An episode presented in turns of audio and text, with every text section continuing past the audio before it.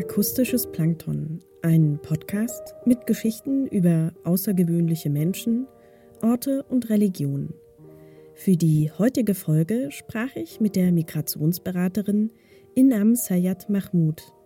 Die gebürtige Irakerin lebt seit 20 Jahren in Dresden und bekam für ihr unermüdliches soziales Engagement 2014 das Bundesverdienstkreuz. Ich bin die Frau Mahmoud, Vorname Inam. Inam bedeutet Gottes Geschenk. Da ich am, am Tag äh, Opferfest geboren wurde, äh, meine Eltern fanden das als Geschenk Gottes und deswegen bekam ich den Namen Inam. Ich bin in Irak geboren und 1996 mit meiner Familie nach Deutschland geflohen aus dem Irak.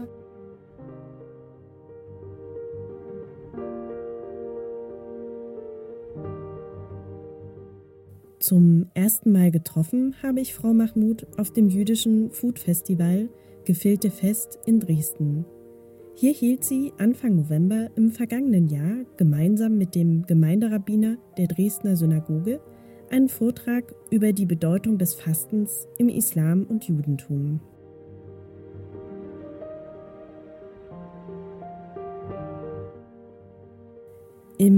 Darauffolgenden Dezember besuchte ich sie in ihrem Büro im Ökumenischen Informationszentrum in Dresden.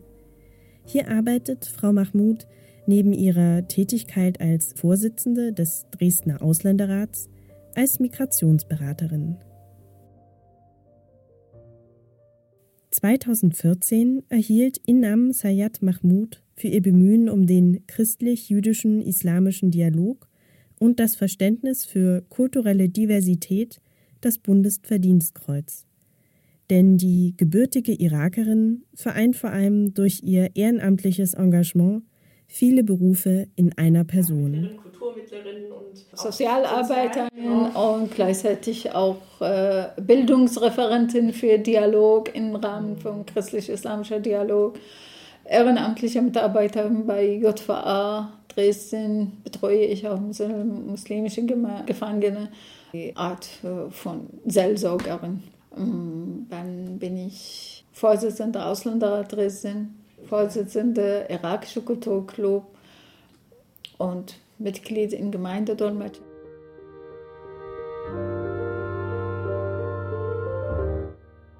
Inam Mahmoud lebt seit 20 Jahren in Dresden und weiß durch ihr berufliches und ehrenamtliches Engagement um die Probleme dieser Stadt.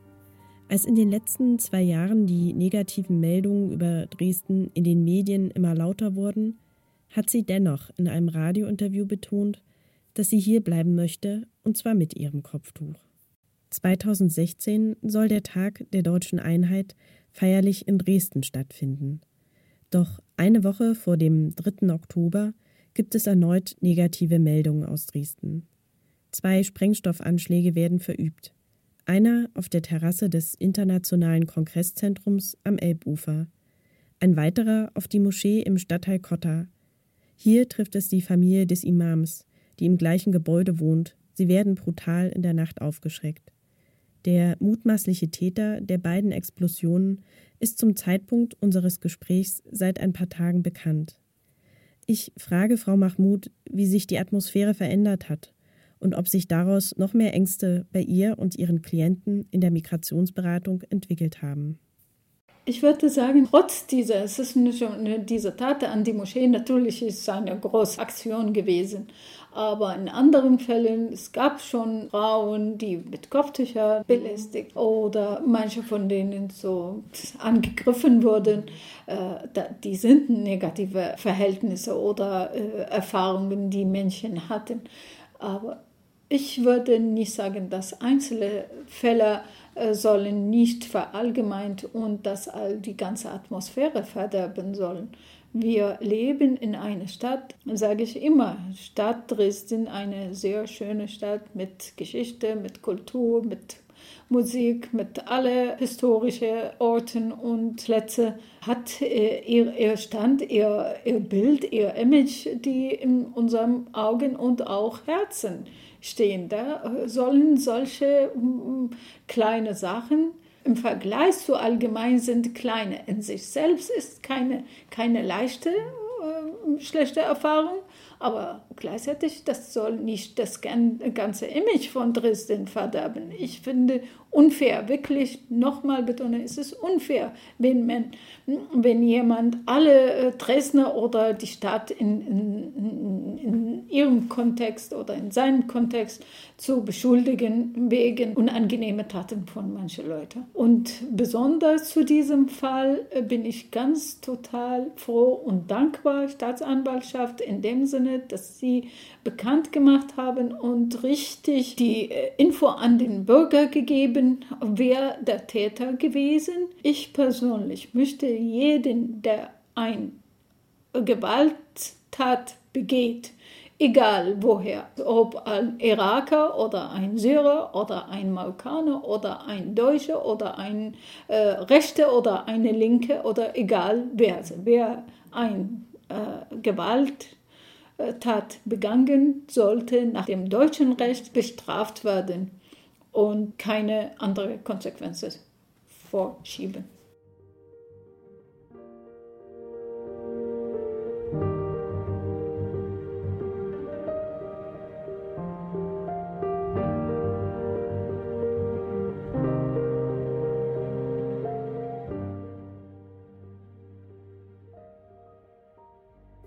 Vor 20 Jahren floh Inam Sayed Mahmoud mit ihrem Mann und ihren zwei Kindern nach Deutschland. Da in ihrer Heimat, dem Irak, zunächst ihr Mann und später ihre gesamte Familie von Saddam Husseins Regime verfolgt wurden und ein normales Leben, ein normaler Alltag für die Familie nicht mehr möglich waren. Das Problem, warum wir in unserem Land nicht bleiben konnten, dass mein Mann eine äh, humanitäre und gleichzeitig soziale Hilfe geleistet an Familien, deren Männer im Gefängnis gewesen und das aus der Sicht des Regimes hm, als Widerstand. Er war nicht alleine, er war ein von tausenden Menschen, aber dann manche Namen, wenn sie bekannt würden, dann würden schon verfolgt, bedroht und gleichzeitig, das trifft nicht sie selbst alleine, sondern ihre Familie. Haben wir versucht, noch mehrere Jahre im Land inoffiziell zu bleiben, aber auf Dauer ging nicht und äh, vor allem als Familie äh, haben zwei Kinder und ein von den Kindern schwerbehinderte und das braucht äh, Arzt, braucht äh, Untersuchung und dann äh, kam die Momente, wo wenn wir die Hoffnung verloren haben, irgendwelche äh, Änderungen im Regime sein könnte, da haben wir uns auf den Weg gemacht. Bevor Inam Mahmoud sich mit ihrer Familie entschloss, den Irak Mitte der 1990er Jahre zu verlassen, sah ihr beruflicher Alltag jedoch ganz anders aus. In ihrer Geburts- und Heimatstadt Bagdad hatte sie Elektrotechnik studiert und daraufhin als Ingenieurin an der Universität gearbeitet. In Deutschland, in Dresden, begann sie zunächst, sich in vielen Projekten ehrenamtlich einzubringen. Doch aufgrund ihrer persönlichen Erfahrung wechselte sie beruflich von der Wissenschaft in den sozialen Bereich.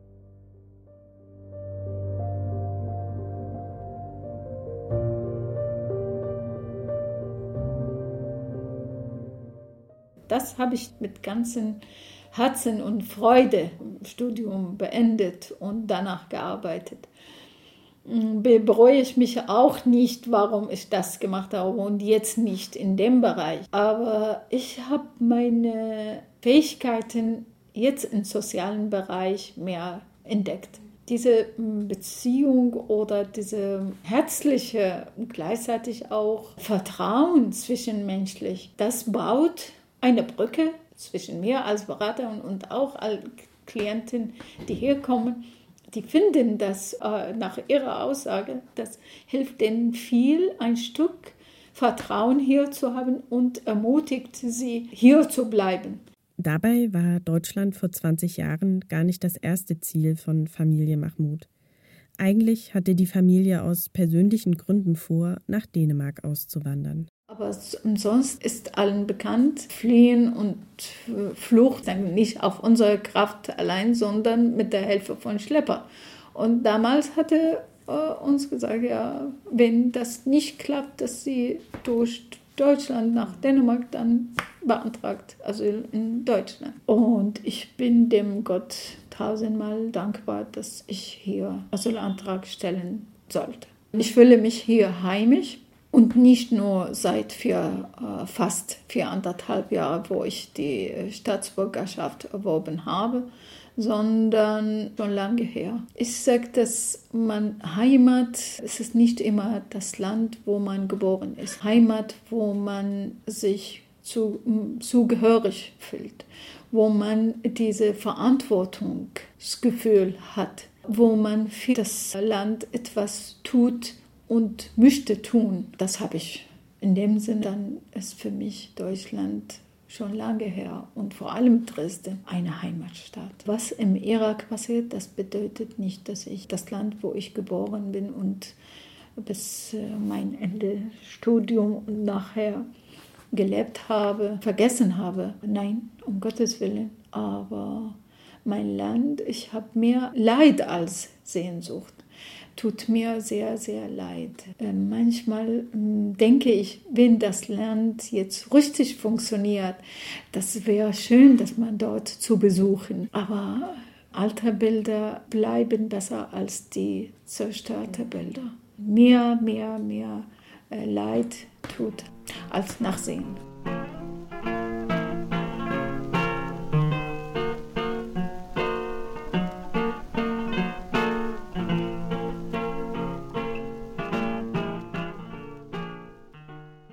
Obwohl Inam Mahmoud in Dresden eine neue Heimat, ein neues Zuhause für sich und ihre Familie gefunden hat und sie vor allem in zahlreichen sozialen Projekten die Verständigung und Integration vorantreibt, war dies auch ein langer Weg und der Neubeginn im Jahr 1996 in Deutschland, in Dresden, alles andere als leicht. Die Veränderung ist wirklich deutlich. Als vor 20 Jahren gab ganz, ganz andere Situationen, andere Umstände. Wir hatten damals äh, im Heim gelebt, keine Gewährleisterwohnungen damals gab. Leistungen waren eher sachlich als Bargeld, dass wir Essenpaket zweimal in der Woche erhalten haben. Die Orte, wo man äh, gelebt hat, nicht ganz andere Situation. Die Zahl von Heimen waren ganz gering. Später erzählt mir Inam Mahmoud, dass nur sehr wenige Flüchtlingsheime in Dresden existierten.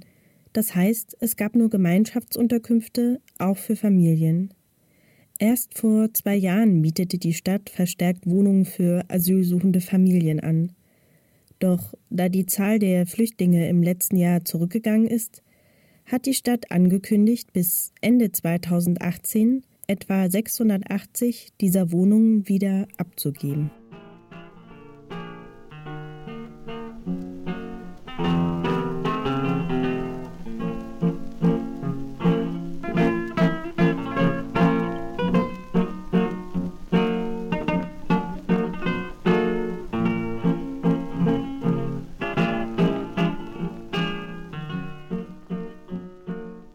Wir wollen nicht sagen, das schon immer als optimale Lösung, aber gibt positive Schritte, die vorgenommen und eingesetzt werden. Die Arbeit ist es nicht leicht, die Bedingungen sind nicht optimal. Meine Aussage, die ich sowohl an die Behörden und Personen in, auf Behördenseite als auch für die Menschen, Migranten, die nach Deutschland kommen und vor allem in Dresden und bei mir in der Beratung, sage ich schon, ist niemand eingeladen. Es gibt keinen Mensch, der eingeladen eine Einladung gekriegt hat, dass bitte sehr kommen Sie nach Deutschland. Das erstmal zu erkennen. Zweite Sache, dann, wenn die Menschen da sind und dass sie nach unserem deutschen Recht Recht haben, auf Antrag auf Asyl zu stellen, müssen wir diese Menschen als Menschen betrachten und behandeln. Alles, was ihre Würde antastet, haben wir ein äh, großes Problem mit unserem Grundgesetz, was wir nicht wollen. Auch wenn sich einiges positiv verändert hat, gibt es immer noch viel Nachholbedarf gerade im Bereich der sozialen Betreuung. Im Jahr 2014 wurden in Dresden noch durchschnittlich 200 Asylbewerber von einem Sozialarbeiter betreut. Mittlerweile hat sich dieser Betreuungsschlüssel verbessert. Im Moment betreut ein Sozialarbeiter 100 Asylbewerber. Doch wer tatsächlich im sozialen Bereich tätig ist, weiß, dass Zahlen auf dem Papier nicht unbedingt der Praxis entsprechen, wie Inam Mahmoud mir ebenfalls berichtete hat seine Struktur. Ich würde sagen, dass Personen, die so lange, dass sie in Asylverfahren seit Ende 2014 gab die Struktur für soziale Betreuung. Das heißt, werden Personen eingestellt, um Menschen, wenn sie nach Deutschland ankommen und vor allem nach Dresden, seitdem, dass sie nach Dresden umverteilt wurden, begleiten die Leute zu ihrer Unterkunft und erklären, was wichtig ist und was äh, die Orte, die sie vor allem Sozialamt und Ausländerbehörde und Meldestelle und so zu erklären, mein Umgang mit Post und so, den Namen, diese Sachen, Adresse, neue Adresse mitzuteilen, diese Betreuung seitdem ist schon gesichert. Bleibt vielleicht die Schlüssel dann vor der Betreuung, ob die alle schaffen. Jede Sache hat positive und negative. Das sind Gewährleisterwohnungen, es ist eine positive mindestens für die Familien, vor allem, dass sie mindestens in einer Wohnung sind. Aber für, den, für die Betreuung macht es ein bisschen schwieriger, weil von einem Ort zu anderen zu laufen, das schafft man auch nicht vorgesehen in positiv aber ähm, umzusetzen ist es nicht immer machbar. Die Familien kommen, wollen wir auch, oder Personen, die nach Deutschland und nach Dresden kommen, sind nicht alle in einem gesundheitlichen Zustand. Manche brauchen dringende Behandlung oder Familien mit kleinen Kindern, die brauchen Schulanmeldung, brauchen Kindergarten, Plätze suchen oder beantragen. Davon hängt viel. Und die gewisse Zahl von Betreuung vorher war 1 zu 200 und verbessert bis 1 zu 150. Und dann kamen die nächsten Schritte 1 zu 100 und zu 80 zu die Bestrebung schaffen. Ich sage, diese Zahlen kann man nur auf Papier. In, in Wirklichkeit es ist es ganz anders. Professionell kann das nicht sein. Nur wenn man äh, auf, auf äh, Umgangssprache, wenn man Husch Husch machen, schafft vielleicht um äh, 80 Prozent. Aber wenn äh, professionell und alle freuen können, schafft das äh, keiner.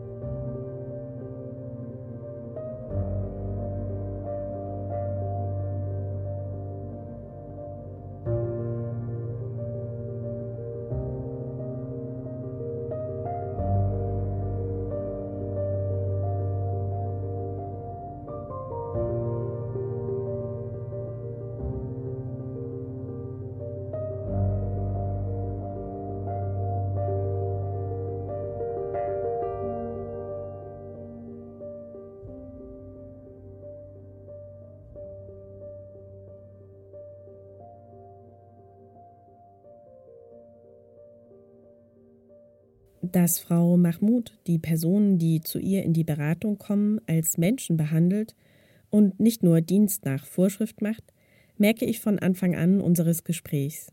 Es ist ihr wichtig, eine Vertrauensbasis zwischen ihren Klienten und ihr zu schaffen.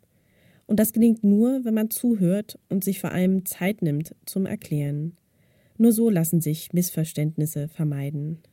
Erkläre denen nicht nur, dass wenn ich ein Formular für sie oder ich denen helfe bei Formular auszufüllen, wie je nach wie viel ich Zeit für diese Beratung habe und äh, ermögliche, soweit es möglich zu erklären, warum das, warum so, dass ich streiche da als Beispiel, wenn ich Arbeitslosengeld 2 Antrag ausfülle, es gibt so viele Stellen, die ist es nur schnell, ich äh, streiche durch, aber ich sage dann, diese Formular ist es genauso für Sie als auch für jemand, der, der Deutsche. Es gibt vielleicht andere Personen, die auch Arabisch sprechen, aber nicht alles zu erklären. Manche machen, okay, es ist nicht mal, das ist nicht für dich, nicht für dich. Punkt. Die Menschen brauchen zu verstehen. Jemand hatte gesagt, niemand hatte mir erklärt, warum das. Aber jetzt, dass Sie mir erklärt haben, jetzt verstehe ich. Die Menschen brauchen zu verstehen, warum. Und das ist unsere Aufgabe als Migrationsberatung, den Menschen nicht nur in bei Formular ausfüllen, helfen, sondern die Schritte für Integration zu verstehen, was, was ist Kindergeld, was ist Elterngeld, warum muss man äh, beantragen. Das braucht alles Erklärung. Was ist GEZ? Oder ja, da brauche ich, da habe ich den Brief weggeschmissen, weil ich kein, kein Fernsehen habe. GEZ-Steuer oder diese mm, Zahlung, dann gibt es nicht in Syrien oder im Irak oder in Libyen oder in Somalien oder in Eritrea. Da braucht jemand, den zu erklären, was es nicht nur ausfüllen, sondern erklären. Und äh, das, das bringt für die Menschen, dass, dass sie mindestens sich zu verstehen und sicher zu sein. Ist natürlich äh, nicht leicht, nicht einfach. Auch meiner Seite erzähle ich den Menschen, bitte denkt nicht, ihr seid aus Syrien, ihr seid aus RT, ihr aus dem Irak, aus Afghanistan, aus. Aber hier ist Deutschland. Und wir wollen nicht jede Minute sagen, in Deutschland macht man das. Diesen Satz mag ich überhaupt nicht. Aber wir haben hier andere Struktur als was in, äh, in anderen Ländern. Natürlich, jedes Land hat, hat ihre Gesetze, ihre ämtlichen Wege, aber bedeutet nicht, was wir in Syrien uns bekannt oder Irak oder so und hier das Gleiche. Schwierig.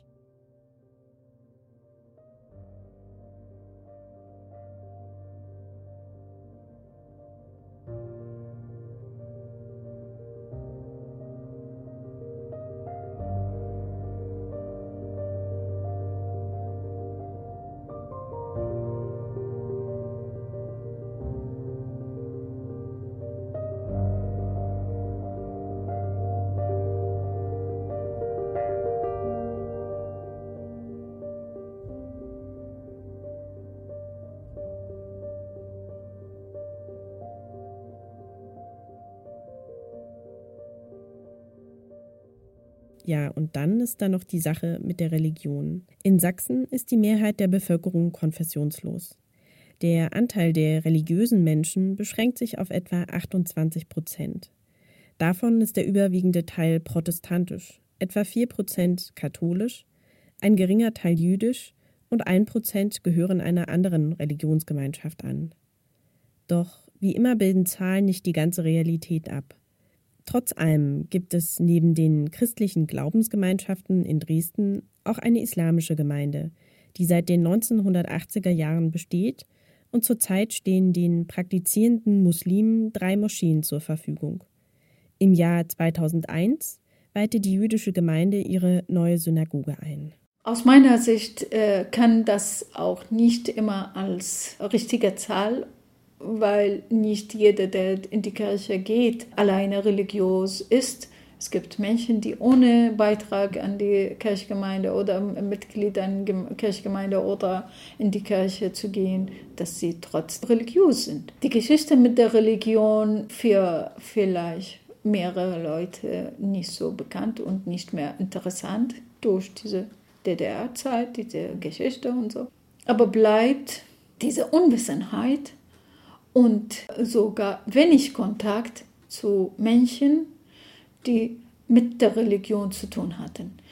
Wir haben vom Irak mehrere Personen, die von kommunistischen Parteien nach Deutschland gekommen seit vielen Jahren. Deswegen, auch wenn sie Leute als fremde Leute hier, als Ausländer, Migranten hier kamen, haben wenig mit der Religion zu tun gehabt. Deswegen, das war nicht so ein interessantes Thema. Wir können sehen, dass so circa 80er Jahre über Religion, die auf der Welt diese Religion, Islam, Muslime, wie, ist das vor allem nach der Revolution im Iran, nach der, nach der Wende hier. Diese Ostdeutschland hat sich geöffnet für andere Personen von der Religion, aber trotzdem, die sind mhm. religiöse Personen. Deswegen steht unter Bevölkerung. Nicht allen klar ist, dass sie über Religion, über Islam oder Judentum mm, natürlich äh, äh, Kenntnisse zu haben. Natürlich äh, Geschichte Judentum in Deutschland andere, äh, andere Wirkung äh, oder andere Einflüsse in, in den Köpfen von Menschen, aber trotzdem bleibt diese weniger Ahnung und Kenntnisse über Judentum als Religion und auch über Islam. Und manchmal kommen zur Unwissenheit dann auch noch Vorurteile dazu. Aber was bedeutet es, religiös zu sein?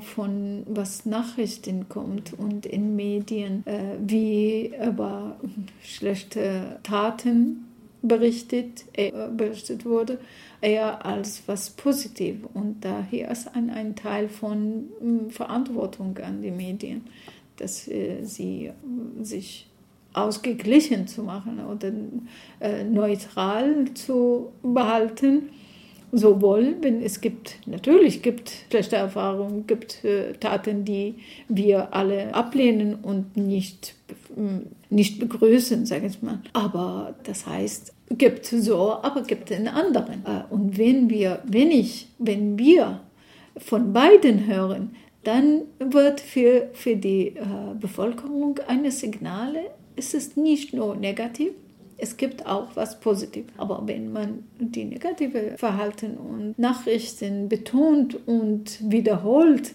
zu sprechen, da wirkt natürlich auf die Personen, die sich nur von diesen Nachrichten abhängig sind und ihre Quelle für Informationen alleine von dort haben. Diese Beziehung zum Gott ist eine private Sache. Jeder hat sein, seine Beziehung, seine Art und Weise Beziehung zum, zu sein Herrscher. Das aus meiner Sicht sehe ich, dass, wie ich die, die Religion verstanden habe, vor allem, den ich meine vom Islam, dass wir gleiches Ziel haben. Wenn wir gleiches Ziel haben, da brauchen wir nicht einander zu unbegläubigen oder die Religion Eigenschaften von den anderen auszuziehen, sondern wir sind in einem Boot.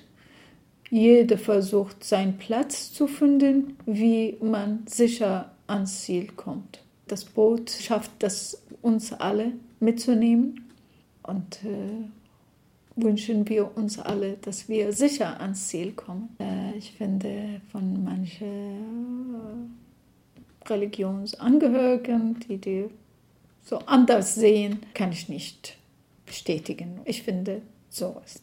Verstehe die Religion, vor allem Islam, und kann ich mir vorstellen, auch nach der Erzählung über Judentum, Christentum, was wir im Islam haben und im Koran haben, dass wir gleichen Gott haben und wir, äh, wir haben unterschiedliche Wege. Und niemand darf den anderen Vorwürfe machen, dass er den falschen Weg genommen, dann dass jede sucht sich den Weg, wo man auf dem sicher zum Ziel geht und ankommt.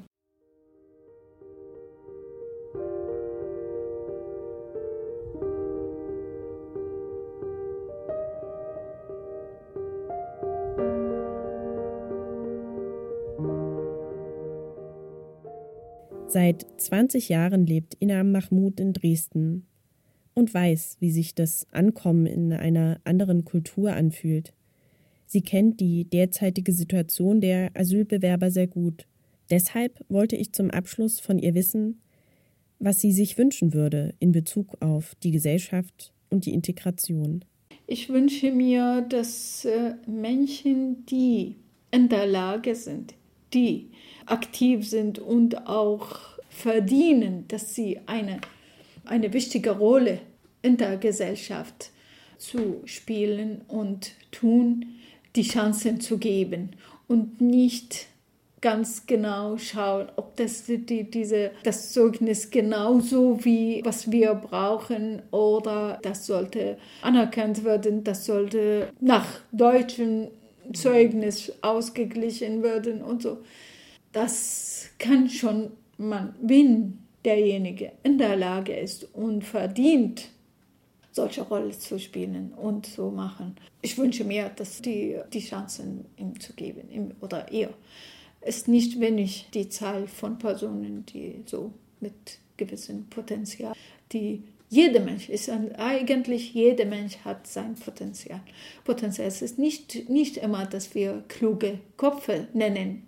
Jeder Kopf ist klug in, in in Bereichen. Es gibt keine, der, der in, in überall klug ist, aber jeder Kopf ist klug in, in einem gewissen Bereich. Und die schlau und der klug in, in dem Sinne, wenn wir die Potenziale von Menschen erkennen und Chancen geben, dann können wir uns nennen als ein, eine Strategie für unser zukünftiges Leben, nicht nur unter unser alleine Deutsche, sondern mit einem Erfrischungsblut in, in, der, in die Arbeit und der Gesellschaft. Engstolligkeit, das finde ich in, in manche Verhältnisse, sei von der Behördenseite, dass äh, so sich einengen an, an die Gesetze alleine. Wir müssen wahrnehmen, dass die Gesetze sind uralt für unsere gegenwärtige Zeit. Das kann nicht. Ich war, als ich 14 Jahre, habe ich ein Kleid angezogen, da hat an meinem Körper gepasst. Jetzt nicht mehr. Jetzt nicht mehr. Was soll ich denn? Muss ich mich umbringen, damit ich das, das, das Kleid oder gemagert, um, um bis das, das? Nein, das geht nicht das müssen wir Kleider für unsere Zeit anpassen. Und das sind die Gesetze, natürlich, man spricht niemand, dass äh, die Gesetze sind alle wegzuschmeißen, aber was, was Gegenwart nicht mehr relevant ist und nicht mehr äh, machbar ist, zu zeitgemäß äh, zu ändern. Sonst bleiben wir genau wie, wie der jemand heute äh, lebt, aber denkt wie vor 70 Jahren. Und die Gesetze sind, werden ausgestellt für Interesse des Menschen. Nicht, dass der Mensch bleibt und bestrebt sich und nicht nur anstrengt sich, um die Gesetze zu dienen. Gesetze haben keine Seele, die Menschen atmen, haben Fleisch und Seele.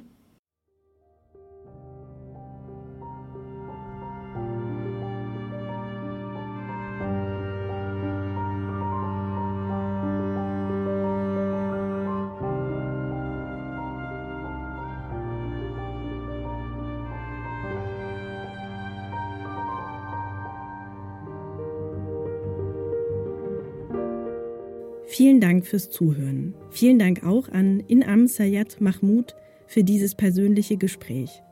Mein Name ist Theresa Arlt. Ich verabschiede mich für die heutige akustische Plankton-Folge. Weitere Angaben zur verwendeten Musik im Beitrag sowie das gesamte Interview zum Nachlesen finden Sie auf www.akustisches-plankton.de. Bis bald!